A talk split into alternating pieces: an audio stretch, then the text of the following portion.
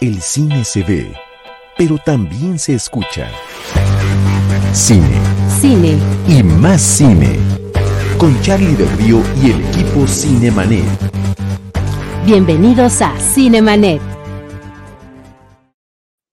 Yo soy Charlie del Río, qué gusto que nos estén acompañando. Les doy una cordial bienvenida a nombre de todo nuestro equipo, particularmente de Jaime Rosales, el buen James, que es nuestro productor detrás de cada una de estas emisiones. Hoy tenemos programa especial, hoy tenemos podcast especial y para ello me da mucho gusto dar la bienvenida por primera vez en el espacio de Cinemanet a Jorge Báez. Cuacarraquear es como muchos de ustedes lo conocen en redes sociales. ¿Cómo estás, Jorge? Hey, muy feliz de estar en Cinemanet. Este, la verdad es que es todo un honor. Muchas gracias por la invitación. No, contentísimos de que, de que nos puedas acompañar. Eh, tú y yo nos conocimos hace varios años en un evento de los, eh, pues de los Oscars que nos invitaron de los parte de ¿sí? Cinépolis, sí. y ahí, ahí, este, ahí te acercaste y ahí nos conocimos y desde entonces nos hemos tratado, nos has acompañado eh, pues en redes sociales está siempre presente con nosotros, de repente comentamos cosas y demás, pero eh, en particular, ahorita estaba recordando Jaime Rosales, nuestro productor, cuando celebramos el episodio 1000, tú vives en Guadalajara, hay que comentarlo Sí. al público, yo creo que la mayoría de la gente que, que te ve ya lo sabe, eh, pero tuvimos este evento, una, una función especial de la película Rocketman cuando hicimos el episodio 1000 y también estuviste por ahí con nosotros, lo cual te agradecemos muchísimo. Sí, sí me acuerdo. Eh, Y esa primera vez que nos vimos en el evento del Oscar, yo me acerqué a fanear. Le dije, oye, tú eres Carlos del Río y yo escucho tu podcast desde hace mucho tiempo y soy muy fan de lo que haces. Yo estoy muy agradecido contigo de, que me lo hayas platicado así en aquel momento, pero pues tú tienes ya tu, tus fans, tus seguidores, que son muchos. Eh, platícanos un poquito eh, eh, al público de Cinemanet, ¿qué es lo que haces, Jorge? Eh, tú estás, nosotros hemos estado haciendo estos programas especiales recordando alguna película en especial. Hoy va a ser Recordando Superman de Richard Donner de 1978 con Cuacarraquear. Eh, estás presente en muchas redes sociales, organizas muchos eventos también por allá en Guadalajara, premiers y eventos especiales para el público, pero platícanos un poquito más, por favor. Sí, yo me dedico a generar contenido relacionado con cine, entretenimiento y cultura pop desde Guadalajara, ya tengo mucho tiempo, originalmente empecé escribiendo reseñas para mi blog, después me mudé a YouTube y después ya en las redes sociales, en TikTok, en Instagram, en Facebook, en Twitter, y me dedico a eso, a hacer críticas de películas, a generar contenidos para entretenimiento, para eventos culturales de mi ciudad, y la verdad es que la pasamos bastante bien. Así es, efectivamente. esa fotografía, wow, oye, hace muchos kilos de eso. sí, este, afor ¿eh? afortunadamente, ¿no? Afortunadamente hace muchos kilos de eso, sí, qué bien. Ahí Porque está mira- Drusco también y Enrique. Así es, así es. Y Liz Servín y Jaime Rosales. Y Jaime Todos Rosales, unos- sí. Todos unos chamacones en aquel Unos momento. chamacones, claro que sí. Eh, ¿Qué, fecha es? A ver si Jaime tiene por ahí la fecha. Debe ¿De ser cuándo fue? 2019, ¿no? Fue prepandemia, o sea, todavía era Sí. cuando nos podíamos reunir, cuando podíamos, hicimos el programa especial allí mismo en, aquí está, 31 de mayo del 2019. Justamente se acaban de cumplir eh, tres años de, sí, ¿verdad? Tres, de 2019, 20, 21, 22, sí. Y, y Jaime estuvo publicando algunas fotos con respecto a este evento eh, que, que cumplió hace tres años el, el, el, el- en finales de mayo, 31 de mayo. Así que bueno, pues ahí estuviste, ahí estuvimos, Robotania también estuvo ahí, por supuesto. Claro, También cómo ha cambiado todo desde entonces, ¿no? Sí, ¿Cómo sí, ha sí. cambiado el mundo? El Fíjate mundo. que eh, nosotros, y yo te lo platicaba ahorita que nos poníamos de acuerdo en estos días pasados eh, para el programa, para hacer nuestros podcasts nos reuníamos semanalmente en una cabina para poder grabar y, tener uno o dos programas a la semana. Eh, era la reunión física, era coordinarnos y demás. Ya que empezó este tema de la pandemia, pues empezamos a hacer primero episodios individuales con cada uno de los miembros del equipo Cinemanet. Eh, Diana Sus echaba un episodio, yo me echaba otro episodio, Enrique Figueroa Anaya se echaba otro, así andábamos rotándonos. Mucha gente empezó, se adelantó a hacer los programas en línea. Y pues nosotros dijimos, pues vamos a hacerlo también con la guía de Jaime Rosales. Y ya que nos reuníamos en línea, pues Jaime dijo, pues de una vez lo hacemos en vivo, o sea, se, nos podemos vincular a, este, a través de Facebook y de YouTube y creo que en Twitter también nos pone Jaime. Entonces, todo eso se lo debemos a Jaime, pero eso nos, nos generó una, una dinámica más de tener los programas en vivo donde gente como Ángel López muy amablemente nos acompaña cada que puede y te lo agradecemos mucho, Ángel, el apoyo que le brindas a nuestro proyecto o proyectos, porque ya son varios los que hacemos. Y, este, y después el audio ya se queda para la publicación en podcast, que es con lo que nosotros pues venimos trabajando desde hace 16 años, que es, que es ese formato. Entonces, muchas felicidades, Jorge, por todo lo que tú haces. Tú eres muy movido en todas las redes sociales que hay y en el momento en el que salga una, sé que también la vas a, a dominar y a domar. Así que eh, qué padre, qué padre todo lo que estás haciendo y muchas gracias por acompañarnos. Y ahora la, la otra pregunta es eh, la que le hemos hecho a todos nuestros colegas de la cobertura fílmica.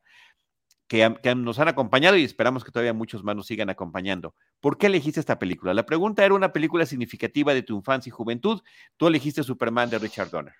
Es que eh, Superman es una de las primeras películas que recuerdo haber visto en mi vida. Y, no solamente es una de las primeras películas que recuerdo, sino también es una de las películas que más me han marcado en toda mi vida.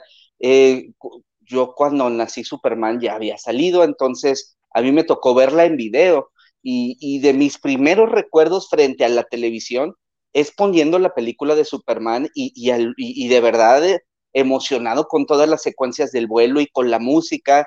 Y, es una película que, cada que la vuelvo a ver me vuelve a emocionar, que cada que escucho el tema musical me, vuelve a poner la piel chinita. De, de verdad, mis primeros recuerdos cinematográficos están con esta película y por eso es una de mis más queridas, pero también de mis favoritas. Porque una cosa es apreciarla con esos ojos de la inocencia infantil, de ah, del asombro por eh, descubrir una película que nos gusta, pero otra más, reevaluarla conforme van pasando los años. Y, eh, creo que Superman, esta película de Superman, eh, sigue pasando la prueba de tiempo una y otra y otra vez. Yo también la tengo entre mis películas consentidas de toda la vida. Es más, el eslogan de uno de los pósters eh, preventivos de la película decía, creerás que un hombre puede volar. Y, y yo utilizo esa frase muchísimo para hablar de mi propia cinefilia, Jorge, porque sí creímos que un hombre podría volar.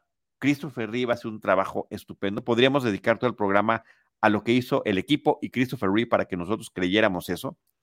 Pero también simbólicamente para mí significa la magia del cine, significa, y suena, suena como, bueno, pues suena como hasta eslogan de Cinépolis, pero eh, eh, literalmente, pero sí este, e, este encantamiento que vivimos los cinéfilos, yo particularmente, y creo que tú también, eh, somos muy fanáticos del cine fantástico del cine de ciencia ficción, del cine de aventuras, del cine espectacular, del cine que nos lleva a otras galaxias, a otros planetas, a otros eh, países, a otras épocas o a saltos entre épocas, cosa que además sucede en esta película.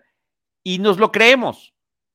Eh, cuando la película está bien hecha y está bien realizada y estamos en la sala cinematográfica y se apagan las luces, nos creemos lo que está pasando. Y creemos que ese hombre puede volar y creemos que todo lo demás que vemos puede suceder. Es que esta película también sale en un momento muy importante, un año después de Star Wars, donde el cine y los avances tecnológicos permitían que viéramos esos espectáculos de forma tan realista en ese momento en la pantalla. Y la verdad es que incluso al día de hoy, en 2022, comparado con muchas películas que tenemos actualmente que están llenos de efectos en CGI, hay momentos de Superman que realmente se siguen sosteniendo muy bien y que sigues diciendo, wow, es que esto podría, esta secuencia por sí sola podría salir hoy y volvería a maravillar a las audiencias, ¿sabes? Porque es la belleza de los efectos prácticos, de tener al actor real ahí colgado con unos cables, de, de tener escenarios reales, de tener la interacción real entre personajes que le da esta verosimilitud, que era algo que le importaba mucho a Richard Donner, el director de esta película, ¿no? Y que Richard Donner, como, como tú bien sabes y aparece en algunos documentales, sigue teniendo en su oficina pegada un dibujo de Superman con la frase verosimilitud, que era exactamente lo que él buscaba, lo que él consiguió y que eh, nosotros así lo vemos en la película. Oye, una aclaración de parte de Jaime Rosales, la magia del cine es de Cinemex, perdonen. Ah, bueno, eslogan de cadenas cinematográficas. Exacto, exacto. Pero para, la idea para va por no ahí. entrar, para no entrar en, en mayores problemas y peores detalles. Oye, sí, eh, qué bueno que lo mencionas. El, el, eh, a ver, no te tocó verla en cine. Este, déjame, aquí tengo el dato. Mira, traigo la cartelera cinematográfica ah, de Ayala Blanco y de María Luisa. Amador. Mira, ahí está la imagen de verosimilitud, ya la consiguió este Jaime. Y vamos a ver eh, cuándo se estrenó Superman en nuestro país. En Estados Unidos había llegado hacia finales de 1978. En México se estrenó el 12 de julio de 1979. Ok. Llegó eh, pues más de medio año después a nuestro país. Estuvo en, en muchas salas, incluyendo el Cine Teresa, el Cine París, Dorado 70, Mancar, Gabriel Figueroa, eh, Cinema 1 en funciones vespertinas, dice aquí. Julio 12 de 1979 estuvo ocho semanas en cartelera. Ocho semanas es muchísimo tiempo, es, son dos meses, es el, es, eh, para aquellos tiempos era eh, impresionante e increíble que una película estuviera tanto tiempo en cartelera.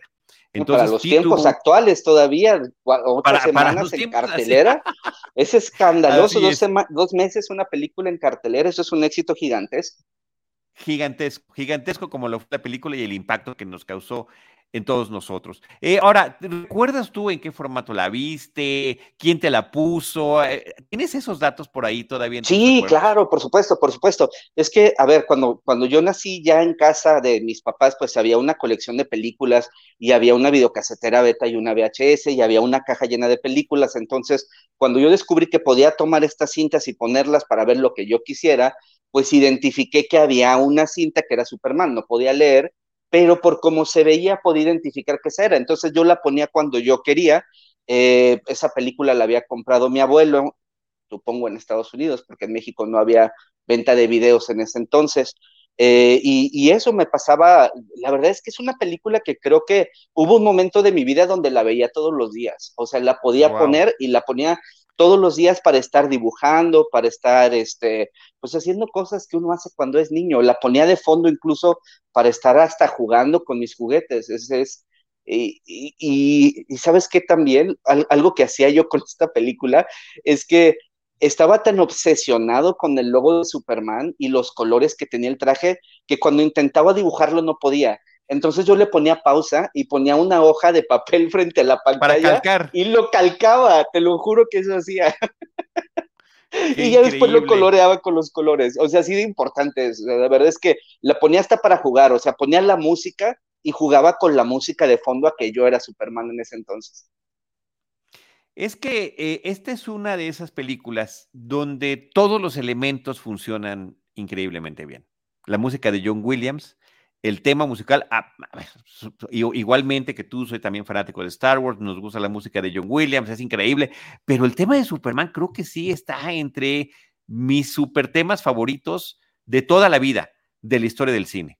Eh, igual o quizás hasta un poquito más que el de Star Wars. Creo, no lo sé, tendría yo que hacer, hacer, hacer un análisis muy este, minucioso de mi cinefilia y de mi melomanía para poder, poder definirlo. Mira, ahí está, ese, ese es el soundtrack. El soundtrack. ¿Ese es el que es el álbum doble? Sí, es el álbum doble, de hecho, sea, es un disco gatefold, se abre a la mitad. Exacto. Y aquí tenemos es a Christopher fantástico. Eso te iba a preguntar, que sí es, era el que se abría. Es una belleza, sí.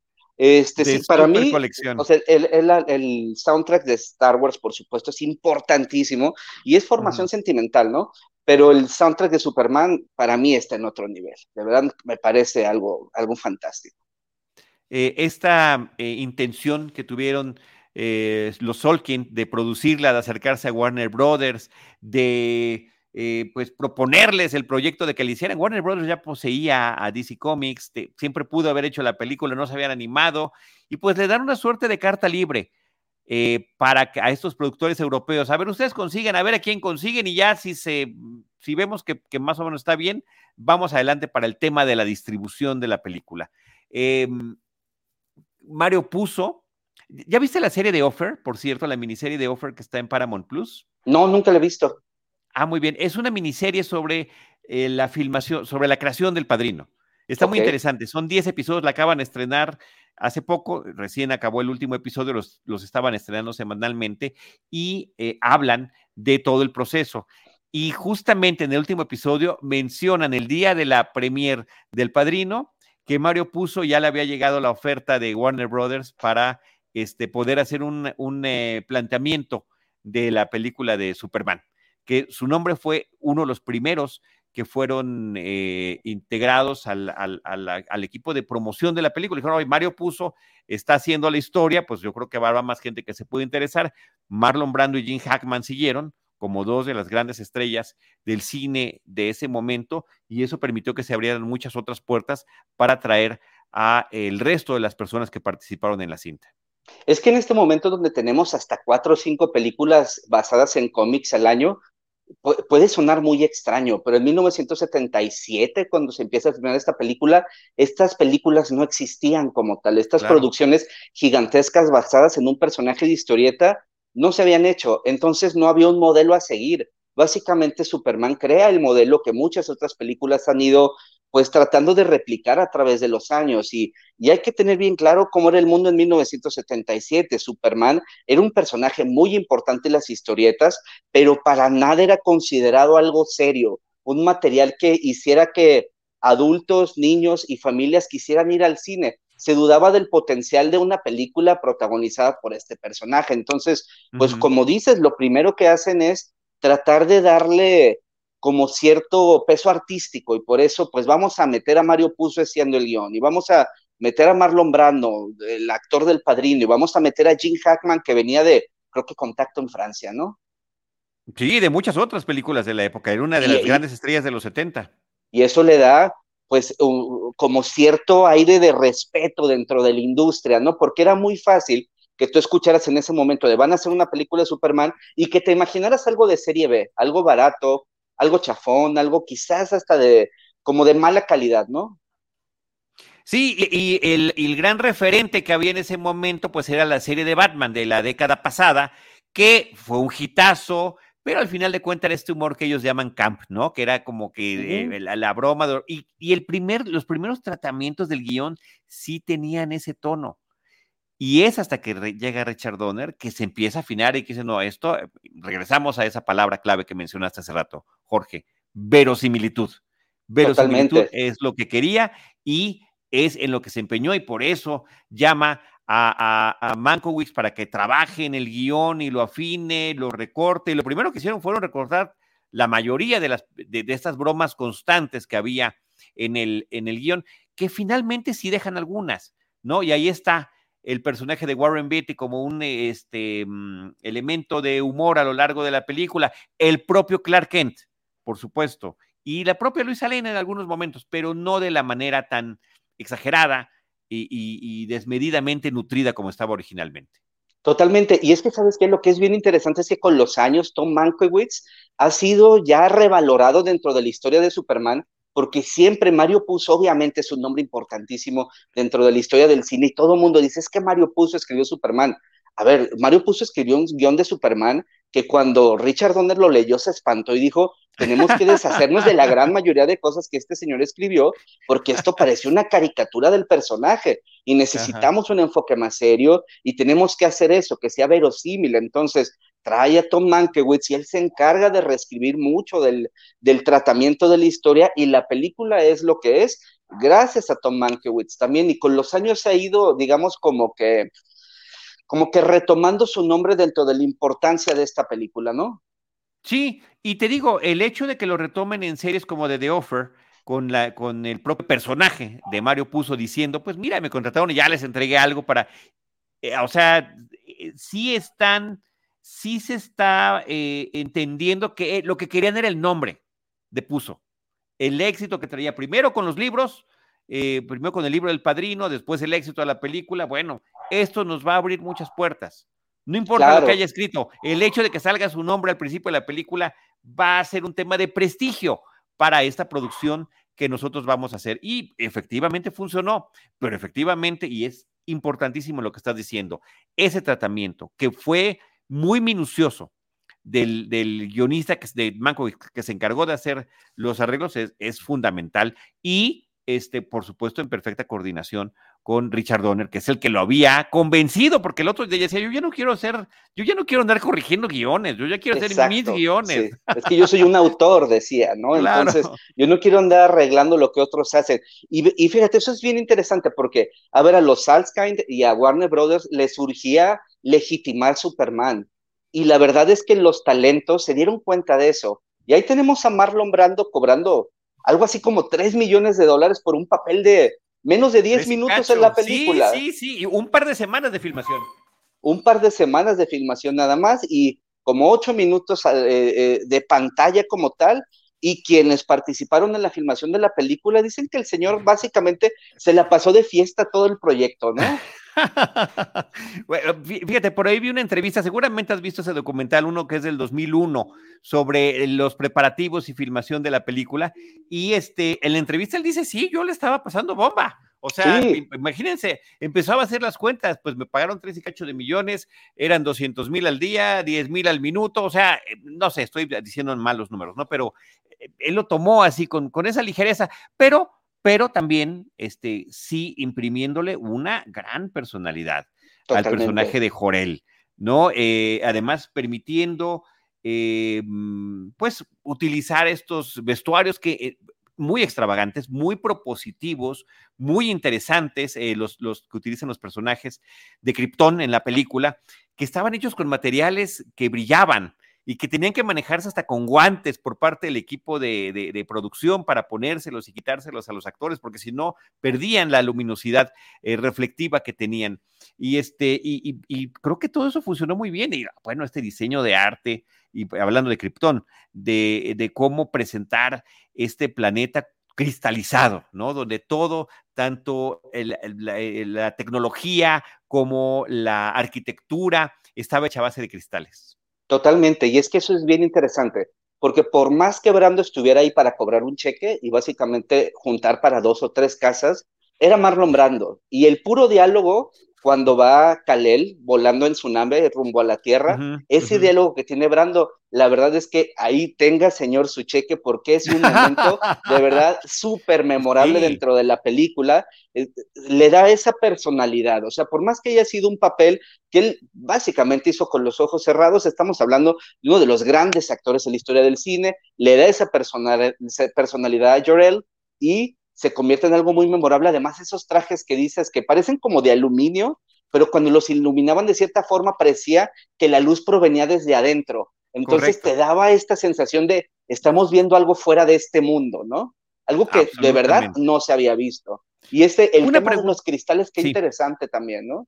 Sí, no, no, y que, eh, bueno, funcionó también que en distintas versiones que se han hecho de Superman para otras películas, para series televisivas y demás, se sigue conservando. O sea, sí, eh, se volvió canon que, eh, la forma en la que los cristales son parte de Krypton. Quería preguntarte, si has reiterado mucho que fue muy temprana edad cuando conociste la película, ¿fue la primera versión de Superman que conociste? ¿Habías conocido los cómics antes? ¿Habías visto caricaturas? ¿Habías visto por pura casualidad la serie con George Reeves en blanco y negro? Nunca. Yo lo primero que vi de Superman fue la película de Christopher Reeve y después Superman 2 y después los Super Amigos y de ahí para más versiones, ¿no? Pero lo primero que vi fue esto. Y para mí fue un poco frustrante después de ver la película cuando era niño y crecer viéndola, y de pronto aprender a leer y decir, quiero leer los cómics de Superman y darme cuenta que eran completamente otra cosa y que tenían 50 años de historia y que si yo le quería entrar era súper difícil porque no sabía qué era lo que estaba pasando en ese momento. a George Reeves no lo conocí hasta los 90 cuando en algún momento salió la serie en DVD y pude ya comprarla y pude verla eh, y conocí a este personaje que interpretaba a Superman en ese entonces, pero no, mi primera versión es Christopher Reeve y ese pues en mi mente sigue siendo el Superman perfecto hasta el momento, ¿no? Para nosotros lo sigue siendo, pero, pero ciertamente, y qué bueno que nos está poniendo para quienes pueden ver esto en video, Jaime Rosales, una fotografía muy buena, coloreada de George Reeves con su traje de Superman, que sí se volvió muy, muy icónico y muy representativo en su época. La historia trágica también del actor, hay una película que se llama Hollywoodland, donde se retrata la, la tragedia que termina viviendo, interpretado por este... Ben Affleck por Ben Affleck. sí, wow, increíble. Óyeme, este, mm, déjame leer el mensaje de, Ángel López. Dice, eh, Ángel López dice, yo la vi en el cine cuando estaba en la primaria, antes de los ochentas. Lo que más recuerdo eran los colores, eh, se me hacían tan hermosos que me hipnotizaba y cuando sale volando Mr. Rib era maravilloso. Sí, como no, creo que todo eso es, todos lo vivimos. Creo que es lo padre de, lo que ha transmitido a lo largo de los años y de las décadas esta película. Eh, te preguntaba lo del cómic porque tú lo dijiste hace ratito, Jorge, y lo dijiste muy bien.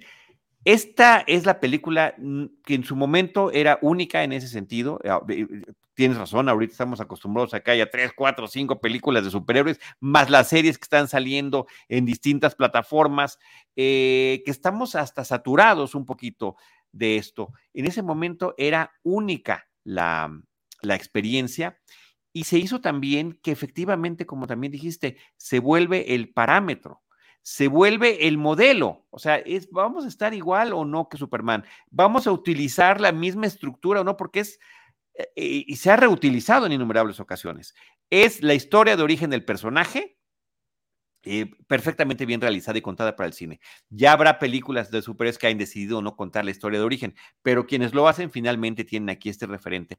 Y la propia película es muy respetuosa y qué bueno que pone este, este número uno del Action Comics donde aparece Superman por primera vez en 1938, Jaime Rosales, porque la película así abre. Y me encanta que así sea, con una voz infantil, leyendo el cómic, abriendo las páginas, eh, mostrando la imagen del Daily Planet, con este planeta Tierra en la parte superior del edificio y de repente la imagen del cómic, la imagen, el dibujo se convierte en, en acción real y de ahí partimos del planeta en un vuelo entre la Tierra y Krypton, eh, en un vuelo interestelar con la música de John Williams, que nos lleva, a, mientras vemos textos que además nos recordaban, por supuesto, los créditos, el estilo de las letras de Star Wars, sin duda alguna, al igual que la música de John Williams. Creo que esta es una de esas secuencias que si la ves en la edad exacta se te quedan en la cabeza para siempre, ¿no? Con esta escena donde están las cortinas rojas de terciopelo y se abren, ves una pantalla de cine y de pronto ves estas viñetas del cómic, ves el, el, esto arriba del edificio, el logotipo del diario El Planeta, se va al espacio ese tema de los títulos volando hacia ti, cómo van explotando, y de pronto ves una explosión, aparece el logotipo de Superman enorme con la música de John Williams, de verdad es que es una de las mejores secuencias de inicio que he visto de verdad en mi vida, es muy emocionante e incluso pues tratando de replicarla muchas veces en otras películas, ¿no? Tratando de replicar este impacto y homenajeándolo muchas veces, ¿no? Es estremecedor, o sea, en el mejor de los sentidos, es muy emocionante. O sea, tú no puedes, y además yo lo tengo que poner a todo volumen cuando veo toda esta parte de la película, porque tienes que escuchar el tema musical y este viaje. O sea, la película nos lleva en un viaje completo desde la Tierra a Krypton y después de Krypton, de que conocemos a, a y que conocemos la historia de su planeta, la historia de los villanos, el que no le hacen caso sobre la posible destrucción de su planeta, manda a su hijo en una piñata, perdón, en una nave espacial, sí parece una piñata mexicana, ¿no? La nave de... Totalmente, yo de niño decía, es que ¿por qué mandan a Superman en una piñata a la Tierra, mamá? ¿Sabes? O sea, estas piñatas de posada que tienen picos como de estrella, Totalmente. La piñata clásica, sí, la piñata clásica que está representando una estrella, que está representando la estrella de Belén, completamente plateada, con la misma forma. Bueno, ahí meten a Superman y regresamos a la Tierra. O sea, como espectadores, hacemos el viaje de ida y de regreso. Y de regreso con Superman, con otro de los grandes temas increíbles de John Williams. Por eso, por eso ese álbum es doble, porque cada momento, al igual que el de Star Wars, era, de ese mismo tipo de álbum, también se abría este, mm, con todos los temas musicales de los distintos momentos de la película y con esa voz en off de Marlon Brando como Joel, dándole las clases a su hijo. Son, son estas cosas que aprecias cuando pasan los años y aprendes a ver más en las películas y te das cuenta que Superman es un proyecto súper ambicioso para su época e incluso el día de hoy, porque tienes el equivalente a tres películas. Una película que está contada en un planeta en el espacio que es Krypton y que tiene una estética y un estilo fotográfico muy particular, pero de pronto te cambias a la Tierra y estás en Smallville, que es un pueblo, es una granja, la fotografía es totalmente distinta, tienes estos campos enormes llenas de trigo, estas tomas enormes de, pues esta campiña norteamericana súper hermosa y estos, eh, pues estas praderas, ¿no? Verdes, súper bonitas. Y de pronto tienes otra película cuando se van a Metrópolis y es súper frenético, la cámara se mueve mucho más rápido, la fotografía cambia en ese momento. Hicieron como tres películas en una sola y eso me parece, ahora con los años que lo puedo digamos, evaluar o disfrutar, técnicamente me parece un logro monumental. No por nada, de verdad es que hubo tantos problemas en la producción de esta película. Estaban haciendo algo que no se había hecho antes. Absolutamente. Eh, por cierto, ahorita que lo estás mencionando, una parte muy importante de esta es el cinefotógrafo Geoffrey Onsworth, que es el responsable efectivamente de poder darle esta identidad visual en términos fotográficos a estos tres momentos. También está por, otra parte, el diseño de producción de Barry eh, y, muchos otros elementos, ¿no? Pero el de la fotografía sí me parece que es muy importante. La película termina también dedicándose a él porque fallece poco después de concluir la película. Él había trabajado, pues nada más en películas así como 2001 Odisea del Espacio, ¿no? Nada más, ¿no? Por mencionarles alguno de sus antecedentes o de la película Cabaret. ¿no? Es un señor que en su trayectoria pues se llevó eh, un par de, de, Oscars justamente por la fotografía. Una fue por la película Tess y la otra efectivamente por Cabaret que estábamos mencionando, nominado en otras dos ocasiones. Entonces, sí, importantísima la labor que hace él para poder eh, eh, apoyar en esto y que también termina siendo muy importante su trabajo para permitir el, el, trabajo de los otros partes del equipo de los efectos especiales. Para que Superman volara, había todos los efectos físicos que dijiste hace ratito, ¿no? Ese mundo analógico, fantástico, que te daba otra sensación. Eh, la proyección trasera, los cables, eh, miniaturas, eh, en fin, todos los trucos disponibles a la mano, ahí están. Y mira, esta foto que nos está poniendo un par de fotografías. Qué bonito. Que Jaime de el, el, cinefotógrafo, con Richard Donner con por una parte y por otra con Christopher Reeve como Superman. Es muy bonito cómo en la historia del cine hay momentos que se conectan, ¿no? Y yo veo eh, los efectos, eso es solo como mi visión, así como muy romántica de estas cosas, ¿no? Yo veo estos efectos especiales de, Superman como los abuelos de lo que vemos ahora en The Mandalorian, con estos fondos que son proyecciones, solo que ahora se hacen en pantallas 4K con software súper avanzado en 3D, pero es el, es, es el mismo principio. Tú pones al actor enfrente y le vas a poner la imagen atrás y la imagen se va a mover al mismo tiempo que él. Lo veo como eso, como el bisabuelo de todo lo que hacen ahora en The Mandalorian, en Obi-Wan, ¿no?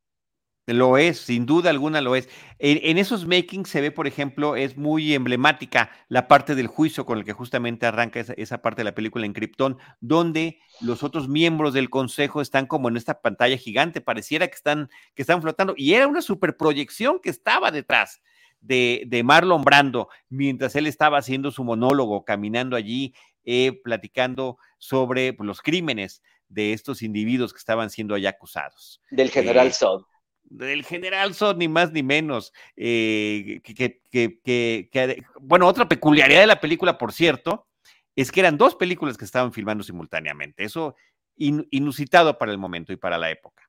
Eso es muy interesante porque también ese es un modelo que instala Superman y que muchas otras películas lo han replicado a lo largo de la historia. Es decir, a ver, ya juntamos el dinero para hacer la película y estamos seguros de que esto va a ser un éxito. Vamos a hacer la secuela de una vez, de un jalón hacemos las dos películas. La cosa es que fue tan problemática toda la producción entre los Salskind, entre Richard Donner, entre Warner Brothers, que en algún momento terminan despidiéndolo y entonces la secuela terminó en manos de Richard Lester y pues se convirtió en otra cosa, ¿no? Que a mí también me gusta Superman 2, no solo la versión de Richard Donner, sino la versión que vimos en ese momento, me parece muy divertida y, la disfruto mucho, ¿eh? Sí, sí, sí, sí, y con todo el product placement que tiene ahí tremendo, que es, eh, también me resulta muy divertido en la película. Mira, eh, Cross the Second nos está comentando, Superman, la piedra fundamental para el cine de superhéroes, tanto que le deben Marvel Studios y el mismo DC Warner Brothers, sin duda alguna, efectivamente. Totalmente, sí. Este es el gran, el gran, eh, el colecto también nos está saludando. ¿Qué tal? que gracias por estarnos acompañando. Sí, mira, ahí está la imagen, también nos está poniendo Jaime, esa proyección trasera de, de ¿y cuánto trabajo había en algo que aparentemente es minimalista está la proyección trasera, está la iluminación específica para Terence Stamp y los otros dos villanos que están con él, y aparte que pueda estar eh, Marlon Brando moviéndose libremente alrededor de este, de este momento. Sensacional. A mí me parece increíble. Toda la película me, eriza de lo bonito que está, de lo bien realizada que está, y cómo eh, lograron conformar un ensamble de actores tan amplio, tan diverso, y lograr poner en el centro de todo a un actor desconocido o a dos actores desconocidos, porque Margot Kidder también era una novicia en términos de, actuación y que eh, pues era una apuesta enorme. Al principio querían que fuera o Robert Redford o cualquier actor que estuviera más o menos en edad de ser Superman que lo representara. Bueno, hasta Sylvester Stallone le hicieron que se pusiera el traje de Superman para hacerle un screen test, ¿no? Pues es que la, pura búsqueda de quién iba a interpretar a Superman, pues creo que eso podría ser su propia película, ¿no? Una película sobre todo ese proceso que fue, pues también historia dentro de Hollywood, porque se empezó a correr el rumor de que se iba a hacer esta gran producción y ya estaban contratados Marlon Brando y Gene Hackman. Entonces, ¿quién no quiere estar en una película con esos dos actores, escrita por Mario Puzo y con algo que se veía que estaban aventando millones de dólares por todos lados. Entonces, mucha gente se subió, incluso he leído en entrevistas con, con, eh, Richard Donner que estaban tan desesperados dentro del estudio que llegaron hasta a, probar en pantalla al Vengador Anónimo, ni más ni, ni menos, ¿no?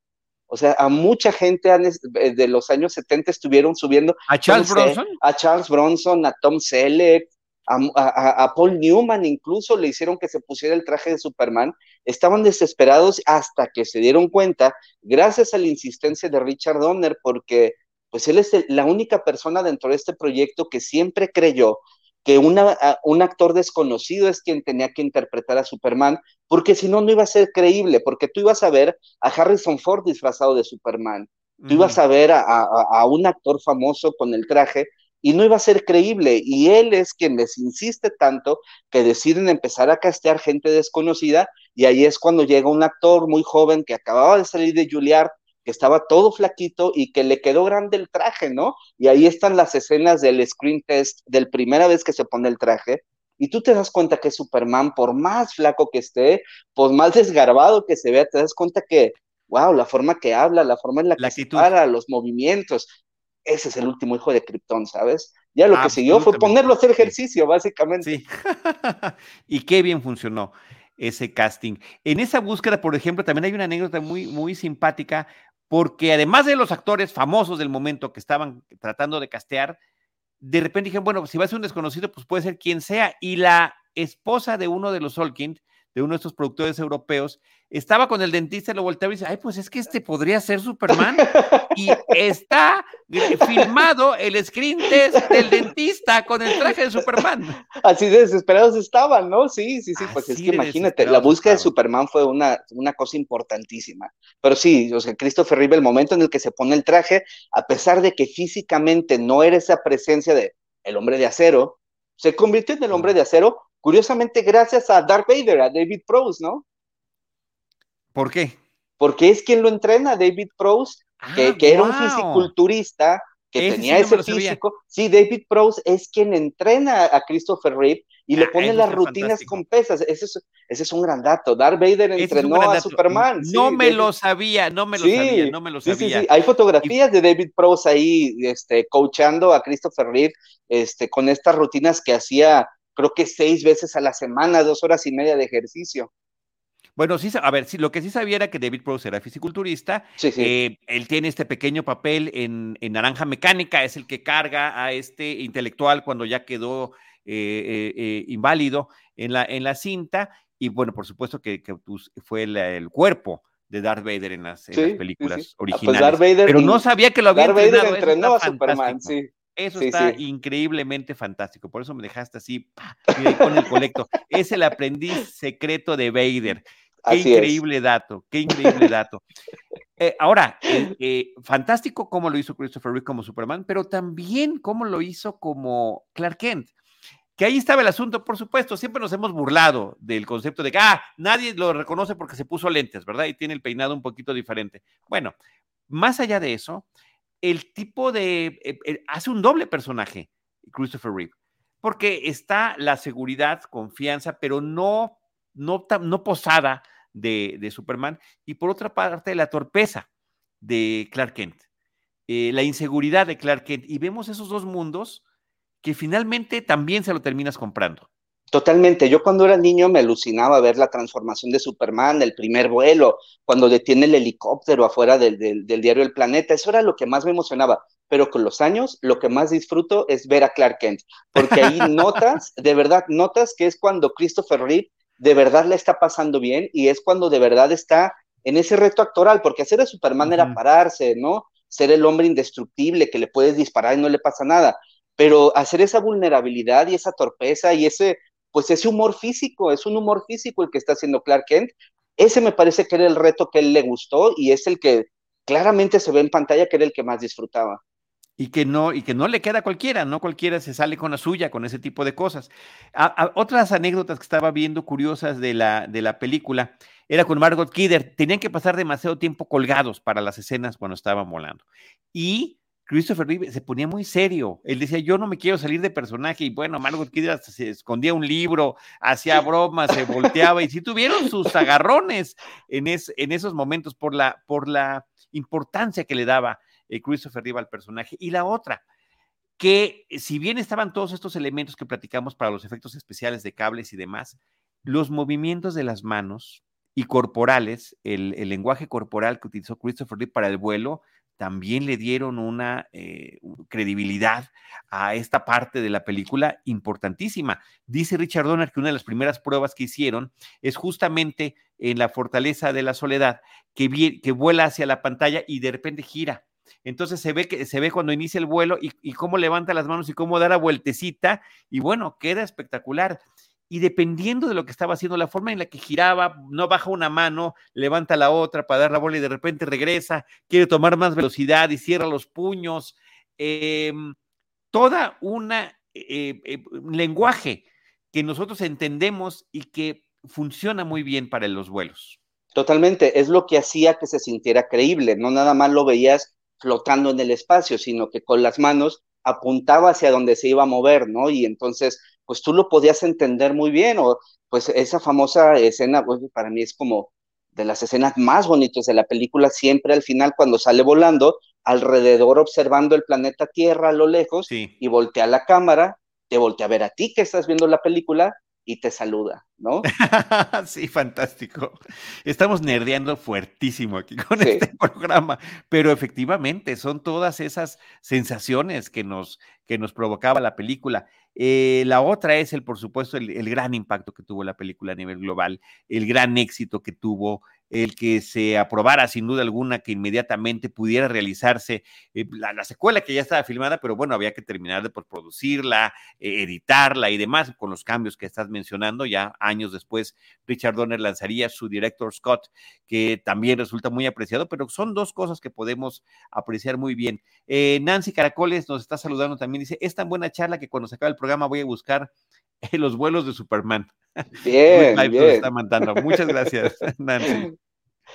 Oye, es importante ver esto también en términos de, pues, de, la referencia histórica, pues, o sea, la película es un fenómeno en su momento y, y, bueno, viene un año después de Star Wars, que Star Wars básicamente crea todo el mundo del merchandising para el cine, ¿no? Y Superman llega a, a básicamente a, pues, aterrizar en lo que Star Wars ya había construido y con esta película empezamos a ver este fenómeno de pijamas, este, playeras, botones, figuras de acción, el soundtrack coleccionable y diferentes cosas que salieron, incluso hubo hasta una promoción con algún pan para sándwiches donde salía Superman volando, o sea, tú veías Superman en todos lados, es el equivalente a la Batimanía del 89 con Tim Burton, ¿no? O sea, todo era Superman en ese momento. Sí, o a la batimanía de la serie de los años 60. Ah, totalmente, claro. Generó todo tipo de, todo tipo de cuestiones, cosas que les resultaron muy favorables tanto a Warner Brothers como a DC Comics, ¿no? Como una, como una misma compañía que son, pero que eh, sin duda era un reto muy grande. Eh, un año después de Star Wars, llegar con un trancazo de esta naturaleza, con esta fuerza, con esta contundencia a la pantalla grande. Y déjame decirte que esa época de finales de los años 70 a mí me parece maravillosa en términos de lo que tiene que ver con el cine fantástico. O sea, tenemos en el 77 Star Wars, tenemos en el 78 Superman, tenemos en el 79 Alien, el octavo pasajero, en el mismo 77 Encuentros cercanos del tercer tipo, pues es una época increíblemente gloriosa y para el 1980 pues ya llegaría eh, el Imperio contraataca. Mira, aquí nos está poniendo una secuencia de los actores que han interpretado a Superman en distintas eh, versiones, tanto televisivas como cinematográficas, televisivas, varias además. Varias. Ahí está, ahí está incluyendo Smallville, que la verdad que en su momento me pareció una serie muy interesante, una forma de abundar en, en esta parte juvenil del personaje de Clark Kent antes de poder tomar con soltura su, identidad como Superman y este autodescubrimiento eh, gradual que se va dando a lo largo de la serie de sus poderes, que me parece que también es una apuesta interesante y que terminaría también eh, consolidándose de una manera muy importante con la propia participación de Christopher Reeve en algunos de los episodios y, con el tema musical de la fortaleza de la soledad que a mí me sacó las lágrimas en su momento. Totalmente, pues cómo termina Smallville, ¿no? Con spoiler, si usted no la ha visto, ya sé, ya casi 20 años, si no vio el final de Smallville, lo puede buscar en YouTube. Este, es, es Clark subiendo a la azotea del diario El Planeta, revelando el traje de Superman y la música de John Williams, haciéndole eco a lo que todos relacionamos, que es el hombre de acero, ¿no? Así es. Y mira qué padre fotografía. Es un momentazo, claro. Este, eh, con los dos Supermans, con los dos Clark Kents, vamos Muy bonito, sí. De esta manera, para no, para no. Un profesor, ¿no? Donde le habla sobre la importancia y de los viajes en el espacio. y bueno, le da todo un discurso súper bonito. Fantástico. Mira, Francisco José Rodríguez Puente González dice, yo vi Superman de meses de nacido y cuentan mis padres que grité de emoción cuando salvó a Lois en la famosa secuencia del helicóptero, que, que, es increíble. E, este, este formato, es decir, el, el no, que te digo, se vuelve canon, se vuelve la, la fórmula la fórmula, es decir, es el origen del superhéroe, sus primeras misiones, sus primeras apariciones, alguna misión importante que tenga y después el reto final que deba, que deba de enfrentar.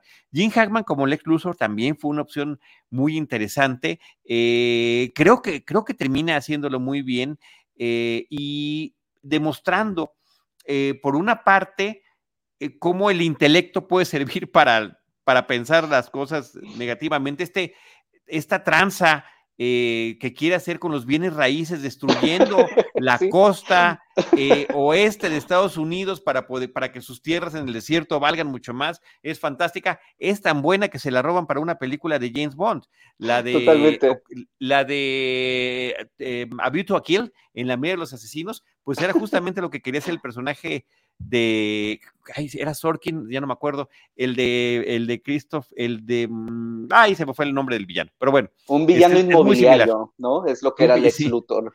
Oye, de esta película, o sea, Jim Hackman, la interpretación que hace del Lex Luthor es buenísima, porque es una comedia, ¿no? O sea, todo el tiempo e, él, está en tono de me estoy riendo de lo que está pasando y es Christopher Walken. Sí. Christopher Walken.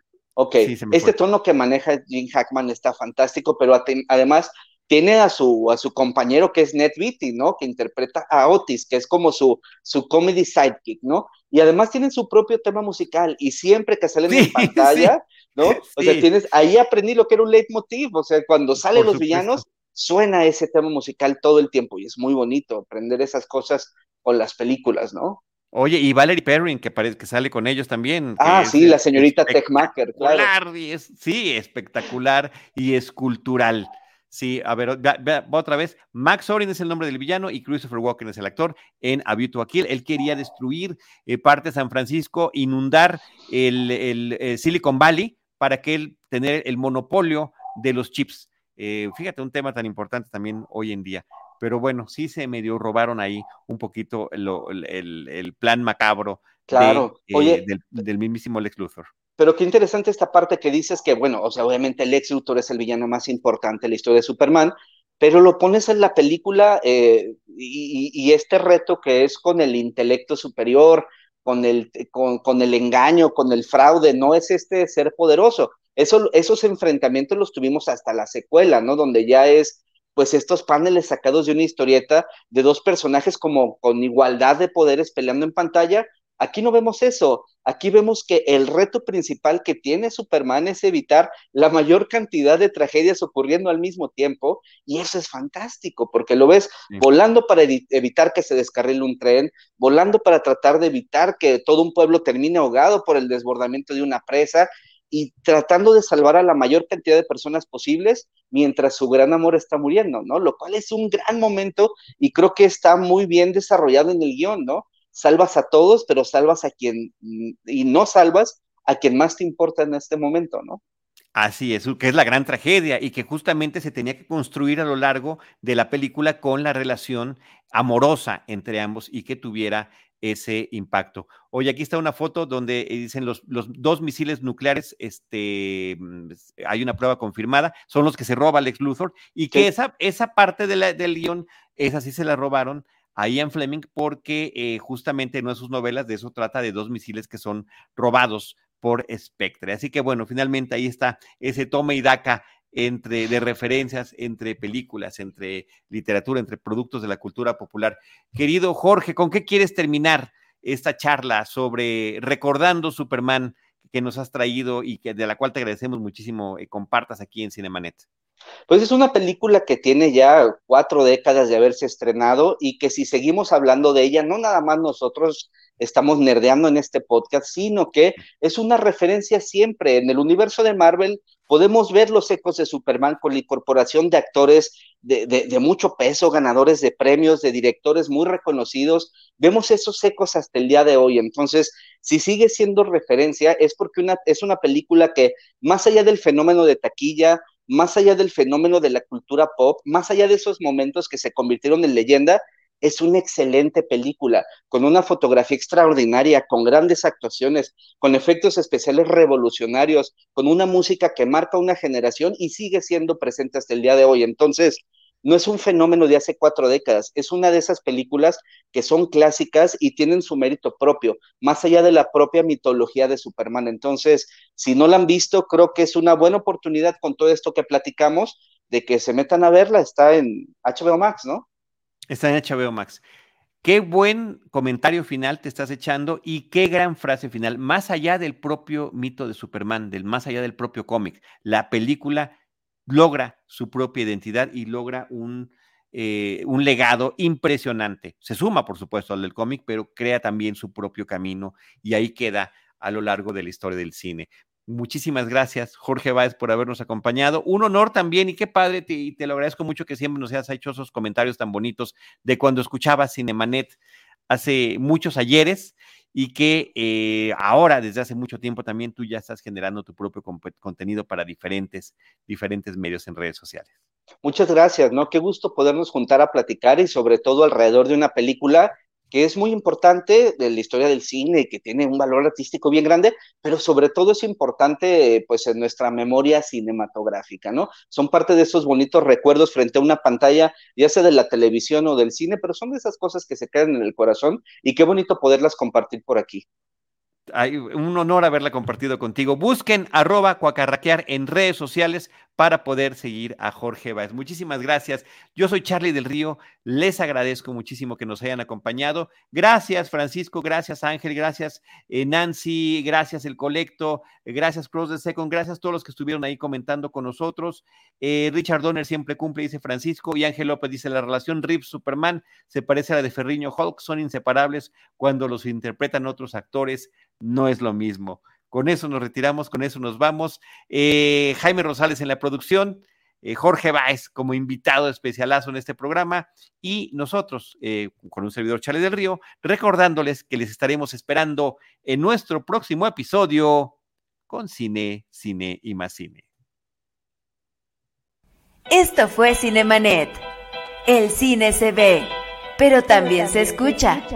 Les esperamos en nuestro próximo episodio. Cine. Cine. Y más cine.